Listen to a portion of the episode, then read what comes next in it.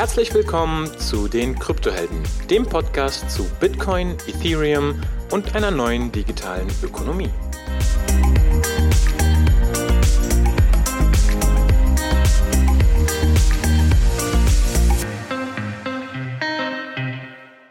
Herzlich willkommen zu den Kryptohelden zum 2022 Jahresrückblick. Es ja, war wieder eine lange Zeit. Hung, wie geht's dir? Ja, mir geht's gut. Ähm, hey, und es ist, es ist noch nicht, der Januar ist noch nicht vorbei, also wir sind noch nicht mal spät dran, finde ich richtig cool. das stimmt, heute ist übrigens Freitag der 13. nur mal so nebenbei, also äh, gutes Omen für die Folge.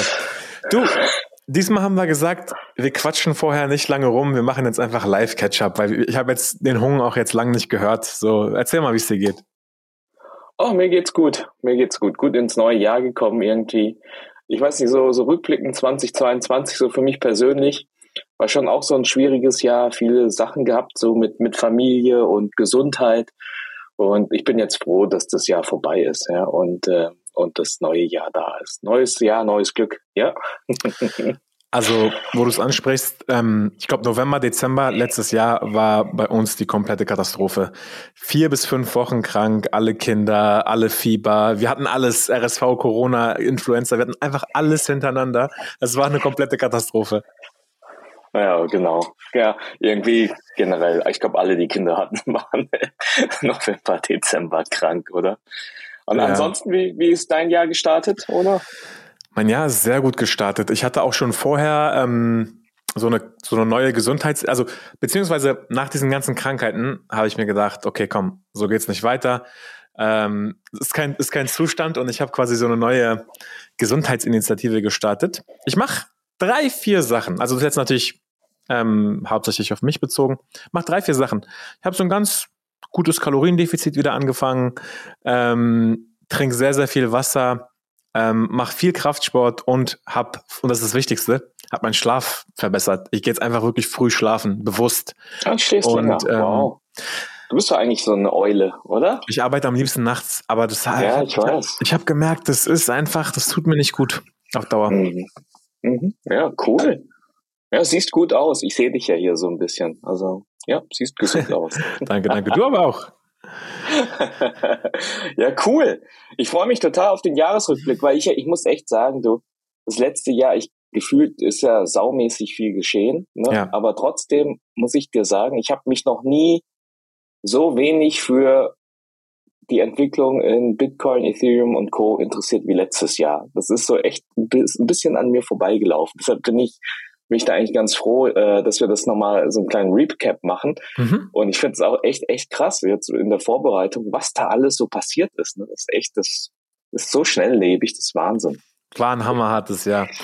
Äh, ich würde ich würd sagen, ähm, wir steigen gleich ein und wir wollen diesmal quasi quartalsweise das so ein bisschen arbeiten. Das heißt, wir werden ein Quartal, also drei Monate, mal kurz ähm, ja, kurz quasi besprechen, beziehungsweise äh, vorlesen und dann machen wir kurze, kurze Runde dazu, oder? Genau so machen wir es. Ich starte die Musik. Drei, zwei, eins und Onur Q1. Was ging ab? Januar 2022. BTC steht bei 38.000 Dollar. Der DeFi TVL, also Total Value Locked, ist ungefähr bei 130 Milliarden. Was ist sonst so passiert? Ähm, 2,3 Billionen Total Crypto Market Cap, also die gesamte Marktkapitalisierung von allen Assets. Äh, Yuga Labs, also die Firma hinter Board 8 Yacht Club, hat CryptoPunks und Meebits von Larva Labs abgekauft.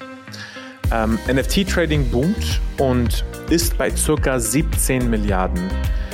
OpenSea, ein NFT-Marktplatz, hat ca. 360.000 aktive Nutzer. Februar 2022. Bitcoin ähnlich bei 37.800.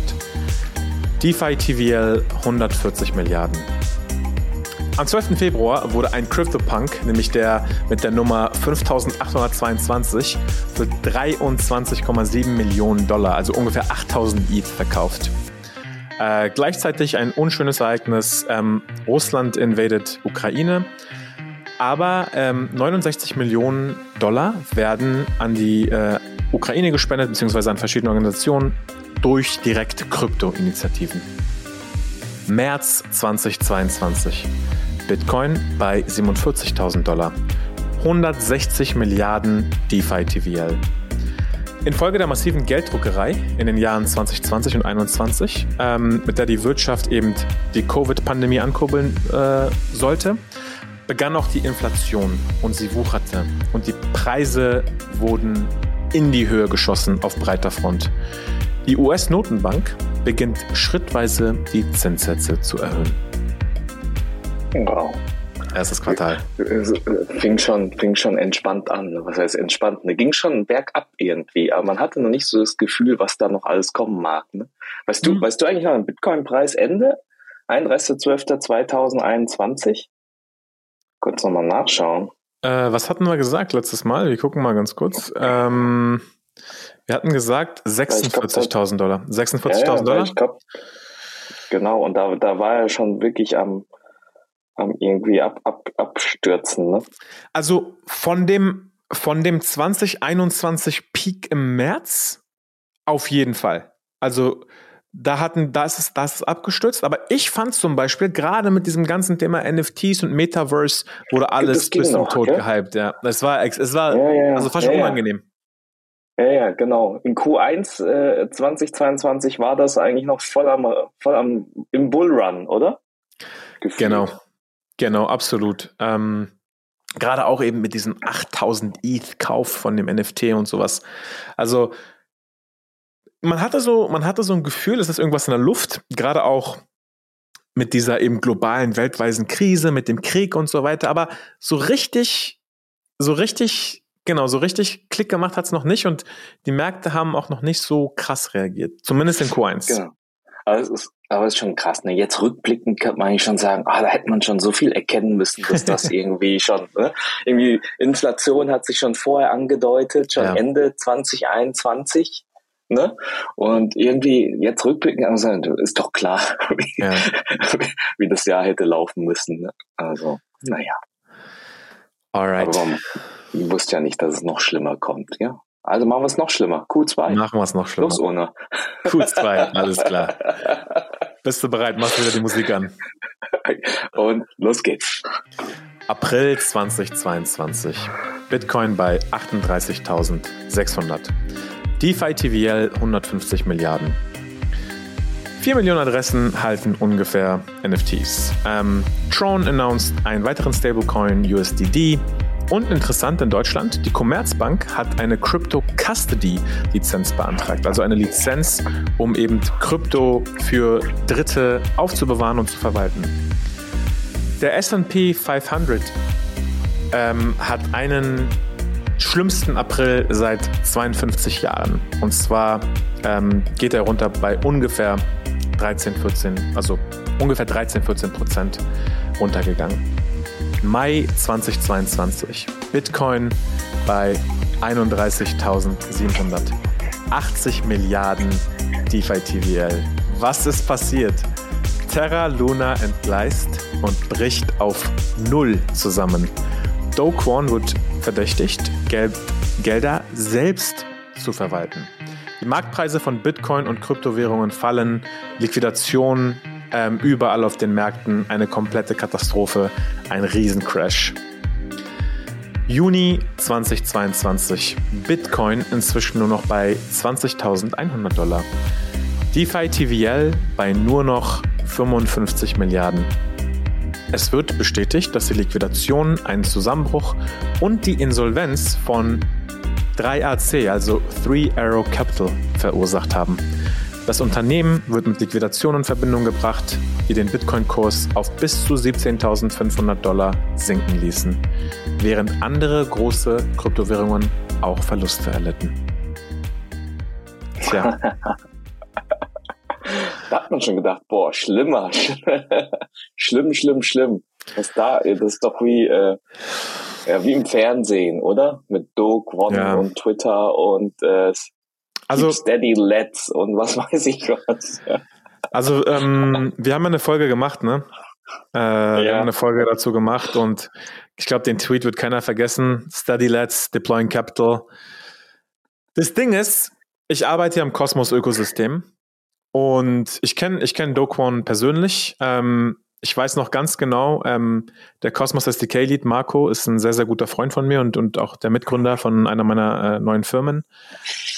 Und genau als das passiert ist, hat Doquan Marco angerufen und war wirklich verzweifelt und sagte, ey, so, was würdest du jetzt empfehlen zu machen? Aber relativ ruhig, relativ ruhig.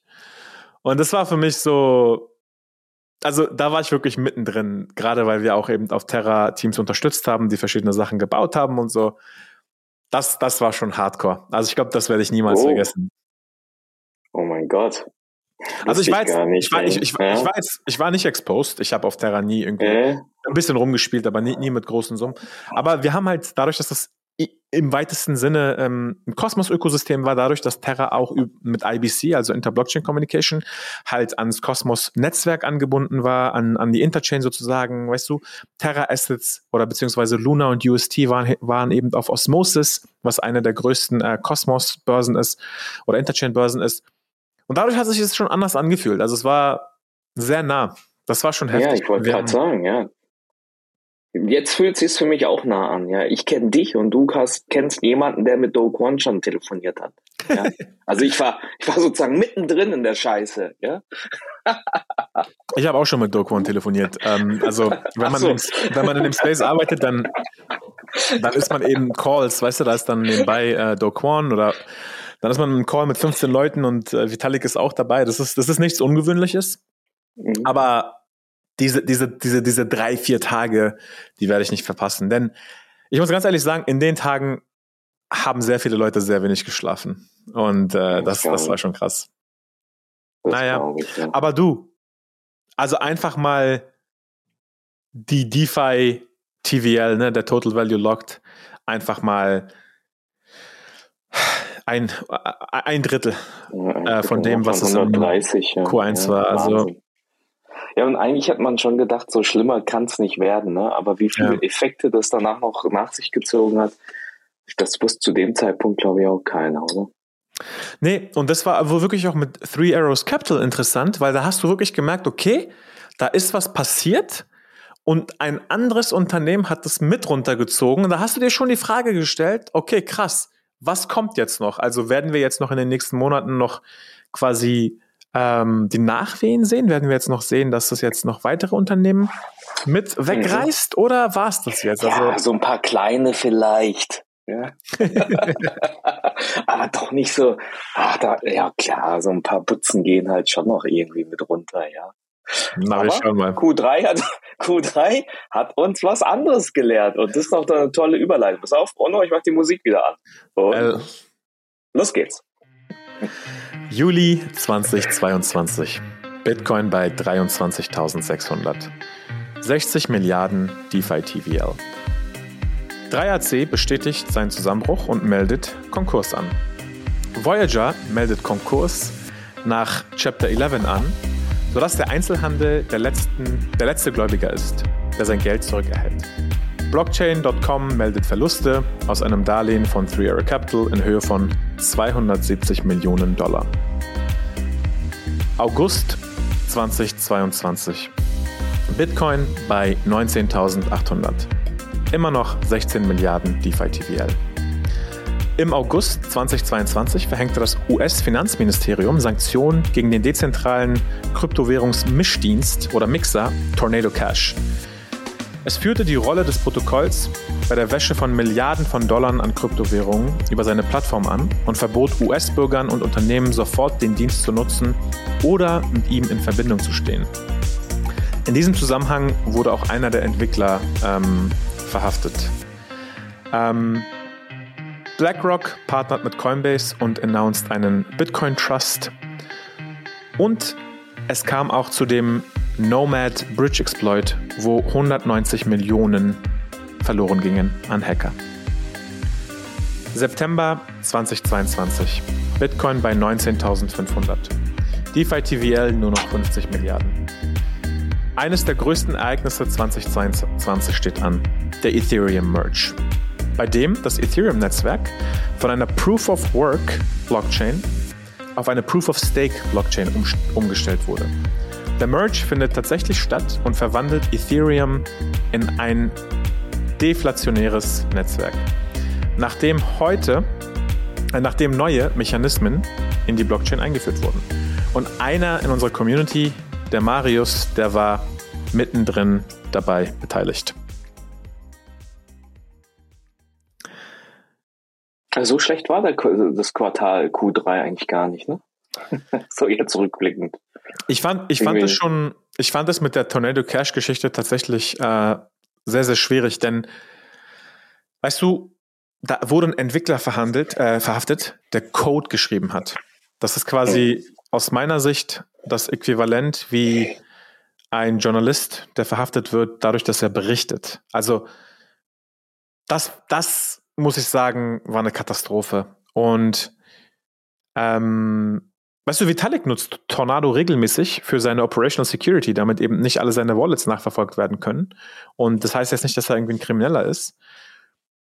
Und das war schon, muss ich sagen, sehr, sehr traurig. Ähm, der Merge wiederum, genau wie du gesagt hast, also ich war sehr überrascht, wie smooth es ging und wie, wie reibungslos mhm. das verlief. Da muss man wirklich sagen, großes Lob an das Team, was dahinter daran gearbeitet hat, unter anderem eben auch äh, Marius. Ähm, das war schon echt eine, eine tolle Leistung, muss man ganz ehrlich sagen. Ich glaube auch, wenn, wenn das in, äh, in 2021 geschehen wäre, ja, in diesem, ne, wo makroökonomisch nochmal so ein anderes Umfeld gewesen wäre, ich glaube, das wäre wär richtig abgegangen. Ne? überall. Ich glaube, da war da war der Market Cap hier vom gesamten Crypto Universe nochmal richtig hoch in die Höhe gegangen. Und hier hat es eigentlich überhaupt keinen Effekt gehabt. Gell? Also ist äh, also auf die Preise jetzt ja. mal so gesagt. Eigentlich hat sich nichts verändert. Ja. Hat sich nichts groß verändert. Kennen wir aus dem aus dem Bear Market, ähm, dass es quasi in dem in dem Teil des Zykluses diese Nachrichten den Preis nicht unbedingt beeinflussen. Und wir haben ja schon mal, wir haben ja schon mehrfach beobachtet, dass die Preise nicht meritokratisch im Sinne von äh, Feature-Entwicklung oder irgendwelchen technologischen Erneuerungen irgendwie geschehen, sondern dass es eben wirklich eher Zyklus und Hype und aus, von anderen Faktoren herkommt. Und das sieht man hier wieder. Der Merge ist eigentlich wahrscheinlich das größte Ereignis der letzten fünf und der nächsten fünf Jahre auf Ethereum, wenn du so willst. Ne? Mhm. Mhm. Ähm, ja, absolut. Also von daher, das war schon ein riesengroßes Ding. Ja. Und vielleicht nochmal fürs Verständnis, also ich weiß jetzt nicht, ob die Leute uns, wie lange die Leute unseren Podcast hören und ob sie eben ähm, alle Folgen kennen dazu. Wir haben natürlich Folgen zu Proof of Work und ähm, Proof of Stake. Aber letztendlich ähm, war ja das Besondere an Bitcoin eben die Sybil Resistance, also die Resistenz, dass man eben nicht double spenden kann oder dass man nicht ähm, einen Bitcoin oder auch ein Satoshi zweimal ausgeben kann durch ein System, durch ein Ledger-System, was eben ähm, durch Proof of Work abgesichert wird. Das ist eben Rechenleistung, wo Miner Rechenleistung zur Verfügung stellen. Und durch diese Rechenleistung ist es eben, kostet es eben viel, Transaktion zu verifizieren und ein Angriff ist entsprechend teuer, denn wenn man die Historie verändern will, nämlich zum Beispiel es rückgängig zu machen, dass man einen Bitcoin ausgegeben hat, dann muss man sehr, sehr viel dafür bezahlen. Das lohnt sich gar nicht. Das würde sich nur bei riesigen Bitcoin-Mengen lohnen und man muss das alles richtig koordinieren, was unwahrscheinlich ist und so weiter und so fort. Und Proof of Stake ist eben ein anderes Modell, wo eben das Netzwerk ökonomisch abgesichert wird mit Validatoren und ähm, die Nutzer des Netzwerkes können eben an diese wenigen Validatoren delegieren. Ähm, also es ist wie so ein Wahlmännersystem in den USA, wenn man so will. Ähm, ist natürlich ein zentralisierteres System, ganz, ganz klar. Ähm, ist aber grüner, verbraucht weniger Strom und ähm, ja, es wird sich zeigen, quasi, ähm, was da irgendwie also ich, ich, würde nicht sagen, eins ist besser, schlecht. Es ist einfach un, ein unterschiedliches System mit unterschiedlichen Anforderungen, mhm. genau. Also ich glaube, Bitcoin Proof of Work, das passt. Das, das würde ich niemals anfassen. Und eben für andere Systeme, wo der Wert oder die Kritikalität nicht so hoch ist, ist Proof of Stake wahrscheinlich sinnvoller, weil jetzt nicht jedes Netzwerk anfangen muss mit Proof of Work. Proof of Work ist entsprechend eben auch natürlich langsamer. So hat eben jedes System verschiedene Vor- und Nachteile. Aber genau, hauptsächlich geht es hier um Sybil Resistance, ne? also Membership oder Sybil Resistance. Da, da verweise ich auch auf unsere, ich glaube, da haben wir drei oder zwei oder drei Episoden in eine Serie gemacht, gell? Mhm. nur zu diesen Mechanismen. Genau. Alright. Sehr cool, ja? Oh nein, ich möchte gar nicht in Q4 rein. Irgendwie, Q4 ist scheiße. Ich wir es trotzdem machen? Ich sehe so viel Text vor mir. Äh, mal gucken, ob ich das alles vorgelesen bekomme. ja, es ist halt so viel, ne? so viel, so viel Drama und, und sonst was. Und äh, ja, genau. Okay, komm, dann ziehen wir es durch. Lass uns in Q4 reingehen. Das ist wahrscheinlich schon eins der äh, der interessantesten Quartale gewesen, die es äh, in diesem Universe gibt. Los geht's. Ab geht's. Ich mach die Musik an und zack. Oktober 2022. Bitcoin bei 20.600. Immer noch 50 Milliarden DeFi TVL.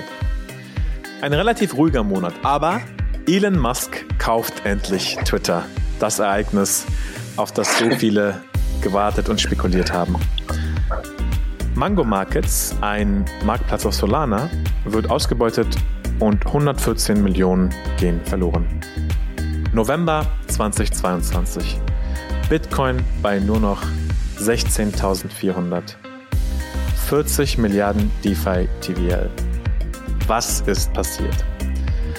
Durchsickernde Finanzdaten von Alameda Research zeigen, dass viele vermutete enge Beziehungen zwischen der Handelsfirma und FTX noch enger ist, als viele dachten.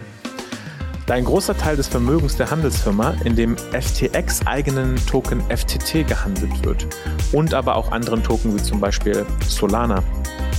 CZ, also der CEO von Binance, kündigt daraufhin an, dass Binance sein, seine umfangreichen FTT-Bestände veräußern wird. Das war der Anfang vom Ende für FTX. Am 11. November FTX, FTX US Alameda und Dutzende Tochtergesellschaften stellen in den USA einen Konkurseintrag. SBF, ähm, also Sam Bankman-Fried, tritt als CEO zurück. Im Laufe des Tages wird FTX gehackt und über 300 Millionen Dollar werden von der Börse abgezogen. Dezember 2022. Bitcoin bei 16.600, 40 Milliarden TVL in DeFi. Am 12. Dezember verhafteten die Behörden auf den Bahamas SBF auf Ersuchen der US-Regierung, um ihn wegen acht strafrechtlichen Vorwürfen auszuliefern, darunter Drahtbetrug und Verschwörung zum Betrug von Investoren.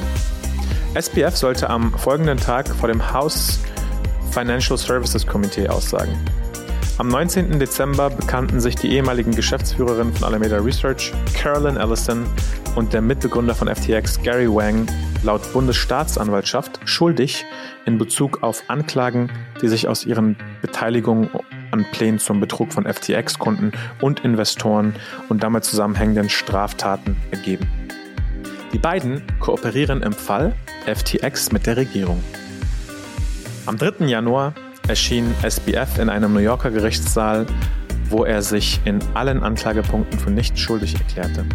Die Entscheidung von SBF, die Vorwürfe anzufechten, bedeutet, dass es möglicherweise zu einem Strafprozess in dieser Angelegenheit kommen wird. Tada! Also um bei dem letzten Punkt zu bleiben, wir haben auch eine sehr, sehr ausführliche, ähm, wirklich auf Tagesbasis ähm, Abfolge ähm, Folge zu dem Thema FTX gemacht. Aber das war wirklich, also da hat er die Katze aus dem Sack gelassen. Ne? Das war sich so als Effective Altruist und als Gutmensch zu verkaufen und dann im Hintergrund einen der größten Scams, also den größten Scam der Kryptogeschichte, würde ich sagen, abzuziehen.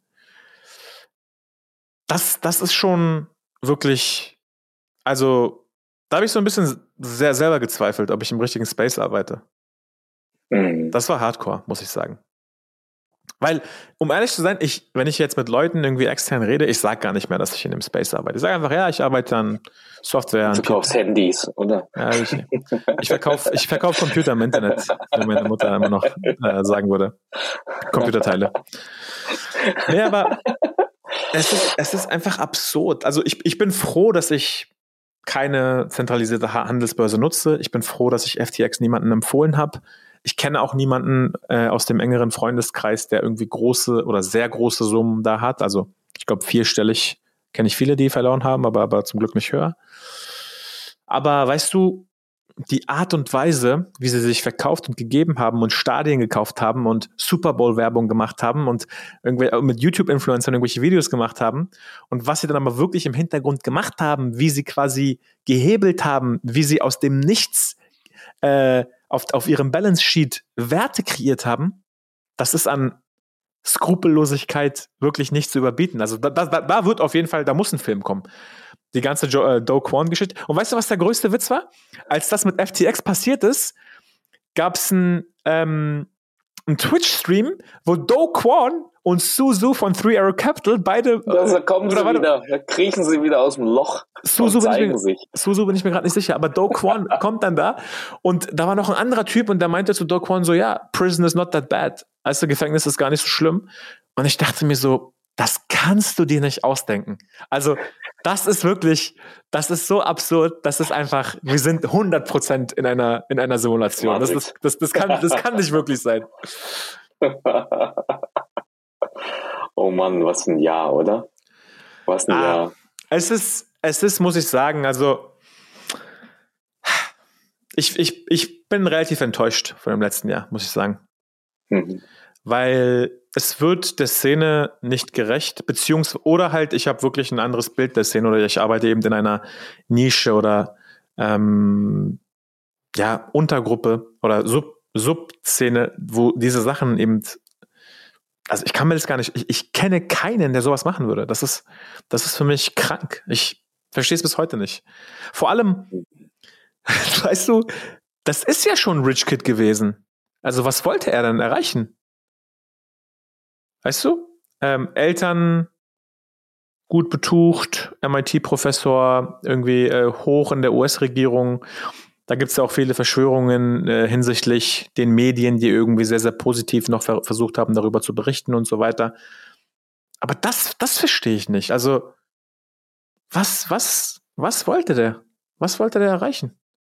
Der hätte doch ein super solides Exchange-Business aufbauen können, mehrere Milliarden wert. Keine Ahnung. Schwierig, wenn man nicht nachvollziehen kann. Der Mensch äh, ist da nicht äh, vorhersehbar, vorher, vorhersehbar. Ne? Ich, ja. ich, weiß auch nicht, ob das so auch an so an den Personen hängt oder ob das, ich meine, das, das hast du jetzt bei FTX gesehen, das hast du auch bei anderen äh, Three Arrows Capital und, und weißt du, die, die starten ja alle eigentlich mit, mit einer guten Absicht, ja. Mhm. Und manchmal denke ich mir, vielleicht liegt es gar nicht so an der an, an der Persönlichkeit oder an dem Menschen selber, sondern irgendwie das System ist so, dass am Ende des Tages die vielleicht gar nicht mehr so bewusst das, das, das wollen, ja, und es ist mhm. irgendwie passiert, Anreizsystem und keine Ahnung. Also das ist ja irgendwie schon ein bisschen verwunderlich, dass das halt äh, irgendwie gefühlt halt öfters passiert. Genau. Also, wie hat, wie hat jemand mal so schön gesagt, you don't want to be the main character. The main character always dies. du, du willst nicht der Hauptcharakter sein. Der wird immer, der kommt immer um.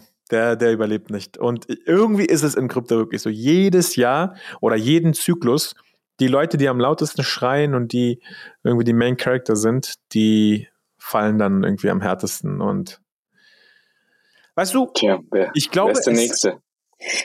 Das ist natürlich eine Frage, ne? Aber du, ich muss ganz ehrlich sagen, also ich habe wirklich jetzt, ganz ehrlich, die Preise und DeFi TVL und sowas habe ich jetzt mir heute angeschaut für die Folge. Ne? Ich verfolge das wirklich überhaupt gar nicht mehr und ich mache auch kein irgendwie aktives Portfolio-Management mehr oder irgendwie sowas in diese Richtung. Zumindest nicht ich selber. Und es ist wirklich schockierend zu sehen, aber was ich auf jeden Fall sehe, ist, dass wir mitten tief im Bärmarkt sind und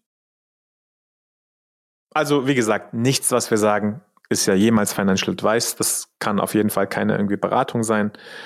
Aber ich merke auf jeden Fall, ähm, wir, wir sind tief im Bärmarkt. Und wenn ich mir so die Entwicklung anschaue, ich sehe Sagst sehr. Du, das ist der Bottom. ich sage gar nichts, aber ich sehe sehr, sehr viele Analogien ähm, zu 2018, 2019. Ja. 2018. Also gerade auch so, wie ruhig es geworden ist, wer jetzt darüber spricht, ähm, wie sich die Preise bewegen. Wie gesagt, mir ist das egal. Ich mache eh nicht. Ich werde eh nichts, nichts machen. Ähm, habe eine ganz andere Strategie, nämlich einfach in dem Space zu arbeiten und ähm, auf andere Art und Weise eben ähm, Mehrwert zu schaffen. Aber ich glaube, ich glaube, ja, ich glaube also, nächstes Jahr wird so Mittel und für mich ist 2025 so der nächste Upturn. Upcycle. Nach dem Halving. Nicht, nicht Upturn. 2024, nach, nach 2024 Halving und dann 2025. Genau, das ist ja wieder der Klassiker. Also da, bis dahin wird ja wahrscheinlich wieder ein bisschen Bewegung sein und aber noch nicht so richtig die Explosion. Naja, mal sehen. Ja, ja, ich, ich finde es auch gut. Es, es gibt ja jetzt auch als Schwaben, es gibt ja wieder Zinsen auf dem Tagesgeld. Ich äh, brauchst ja auch dein Geld jetzt nicht da reinzuschmeißen in dieses Krypto-Zeugs. Nee, ist all ja Scams. Alles Scam. Ja? Alles für Scam. Ja, wie, wie ist dein Ausblick für 2023 dann? Also eher ruhiger und äh, nee. ja, hol mich mal ab, so ein bisschen technologisch und sonst wie steht da irgendwie noch was Großes an? schon irgendwas in der Pipeline? Ja, Netzwerken? also ich muss zugestehen, ich schaue mir nur, also ich schaue mir die Entwicklung nur auf Ethereum und auf im Cosmos-Ökosystem an. Mhm. Ich weiß, dass relativ viel im Bitcoin-Ökosystem passiert. Ich glaube, das ist auch relativ spannend. Ich habe aber nicht die Kapazität äh, und das Interesse, mich da reinzulesen und reinzuarbeiten. Ich weiß, dass auch auf anderen Ökosystemen wie Solana, wie Avalanche, wie Polygon, irgendwelche anderen ähm, Ökosystemen viel passiert. Da habe ich auch fast gar keinen Überblick. Aber was auf Ethereum und Cosmos eigentlich so am immer im Bear Market am spannendsten ist, sind Infrastrukturthemen. Und Infrastrukturthemen, aktuell das heiße Thema ist nach wie vor MEV und Block Space Markets. Also wir sehen ja, dass Flashbots Ethereum aktuell ähm, ähm, dominiert. Sie haben ihren dezentralen ähm, Builder Suave announced. Ähm, ich weiß nicht, ob du es mitbekommen hast, aber aktuell gibt es auf Ethereum über 35 Bilder, Blockbilder. Und das ist schon interessant. Ne? Also, du musst dir vorstellen, es gibt 35, über 35 quasi Entitäten, die bestimmen, wie ein Block strukturiert sein soll, anhand von verschiedenen Algorithmen. Und dann gibt es eben noch weniger große Validatoren, die diese Blöcke eben ans Netzwerk proposen und broadcasten. Das ist ja diese klassische Proposer-Builder-Separation, die äh, Flashbots getrieben hat. Und da ist aktuell eine sehr, sehr starke Zentralisierung. Da ist auch eine leider große Zensur hinsichtlich OFAC Compliance. Wir hatten ja dieses Tornado Cache-Thema angesprochen. Das heißt, viele Validatoren proposen zum Beispiel nur Blöcke ohne Tornado Cache-Transaktionen damit sie OFAC compliant sind. Das ist wieder eine Richtlinie der USA. Aber dieses ganze Thema, ähm, genau, MEV und Blockspace Auctions, das ist so eines der Riesenthemen. Nach wie vor, glaube ich, ist das andere große Thema, was vielleicht auch nur in meinem Herzen ist, aber was immer ein großes Thema sein wird, Privacy. Also ich glaube, in Richtung Privacy, ähm, gerade auch im Interchain-Kosmos-Ökosystem sehen wir sehr, sehr viel. Und das dritte große Thema, um jetzt nicht zu viele Sachen zu nennen, sind Rollups. Ich glaube, 2024 und 2025 wird von Rollups dominiert. Also eine Art und Weise, Blockchains zu skalieren, indem man eben, wenn du die Blockchains modularer vorstellst, hast du den Data Availability Layer, hast du die Execution Environment, hast den Settlement Layer und du hast eben stabile Data Availability Layers oder Settlement Layers wie Ethereum oder zum Beispiel Celestia im Interchain-Ökosystem. Und dann hast du eben Execution Environments. Das kann die EVM sein. Das kann Cosmosm sein. Das kann eine andere Umgebung sein. Also die, die Umgebung, in der du dann auch wirklich deine Applikation programmierst. Also um es mal so auf ein höheres Level zu bringen und nicht so, nicht so tief da rumzuschwafeln. Modularisierung von Blockchains. Weißt du, weg von diesen monolithischen Applikationen hin zu mehr Modularisierung. Das ist ein Infrastrukturthema. Und diese Modularisierung sehen wir aber nicht nur auf der Hardcore Layer One, sondern wir sehen sie quasi auch in der Logistik, wie Block, Blöcke produziert werden durch dieses Blockspace-Thema. Und das ist alles wirklich tiefe Infrastrukturthemen. Aber das ist, muss ich ehrlich sagen, einfach das, was mich am meisten interessiert aktuell. Okay, aber dann, dann machen wir dazu mal eine Folge, oder? Ja? wo du es versuchst, wo du es versuchst, äh, äh, mal so ein bisschen äh, einfach darzustellen, weil ich glaube, das ist schon, schon irgendwie nicht, nicht ganz einfach, das zu verstehen. Ne? Ich glaube, zu dem Thema modulare Blockchains und auch zu dem Thema MEV, ähm, ich habe zwei, ich habe zwei Vorschläge für Gäste, die wir da einladen können. Ähm, den einen kriege ich auf jeden Fall, bei dem anderen bin ich mir nicht sicher. Okay, dann probierst du das mal, ja?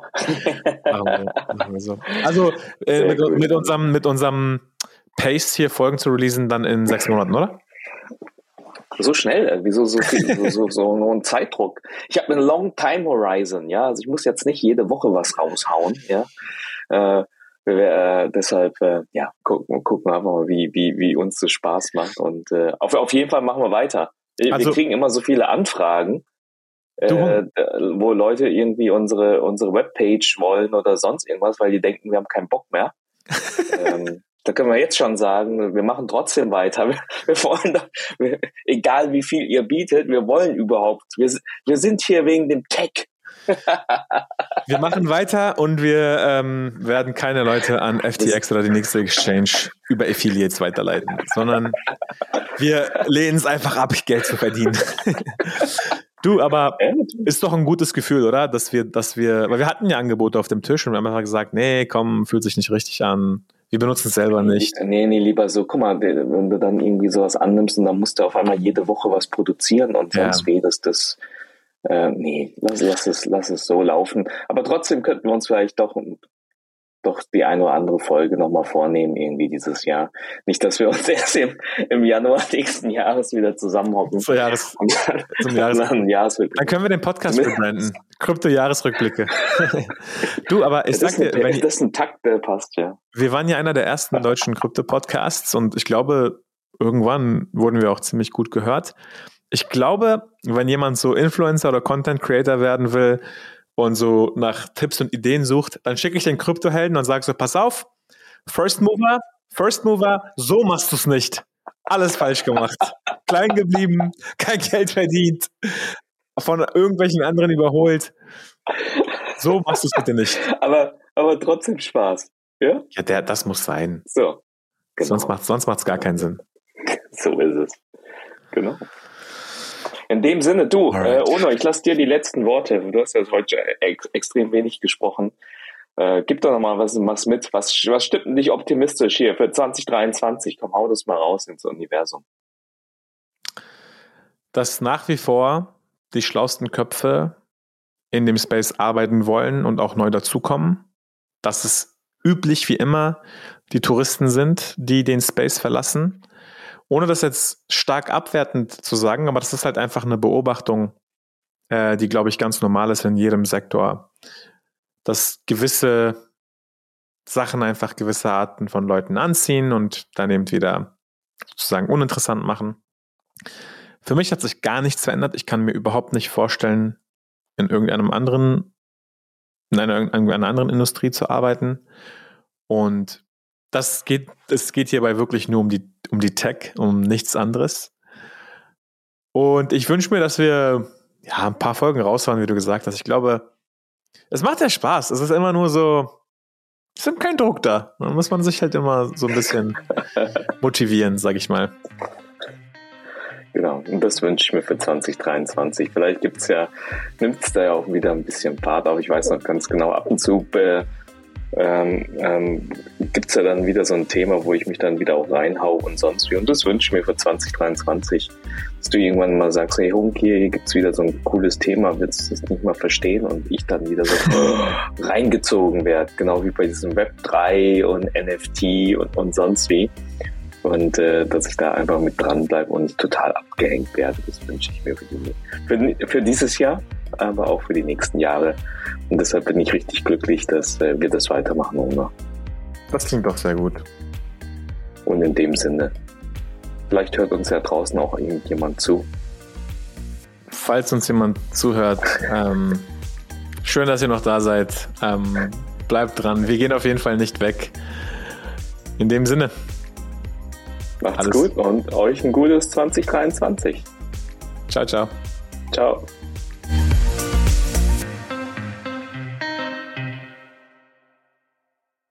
Liebe Kryptohelden, wenn ihr fleißig äh, mitdiskutieren wollt, kommt in unsere Telegram-Gruppe. Wenn ihr ansonsten Feedback habt zur Folge, kontaktiert uns gerne entweder über Telegram, Twitter oder direkt über unsere Webseite. Wir freuen uns auf jeden Fall auf euer Feedback. Bis zum nächsten Mal.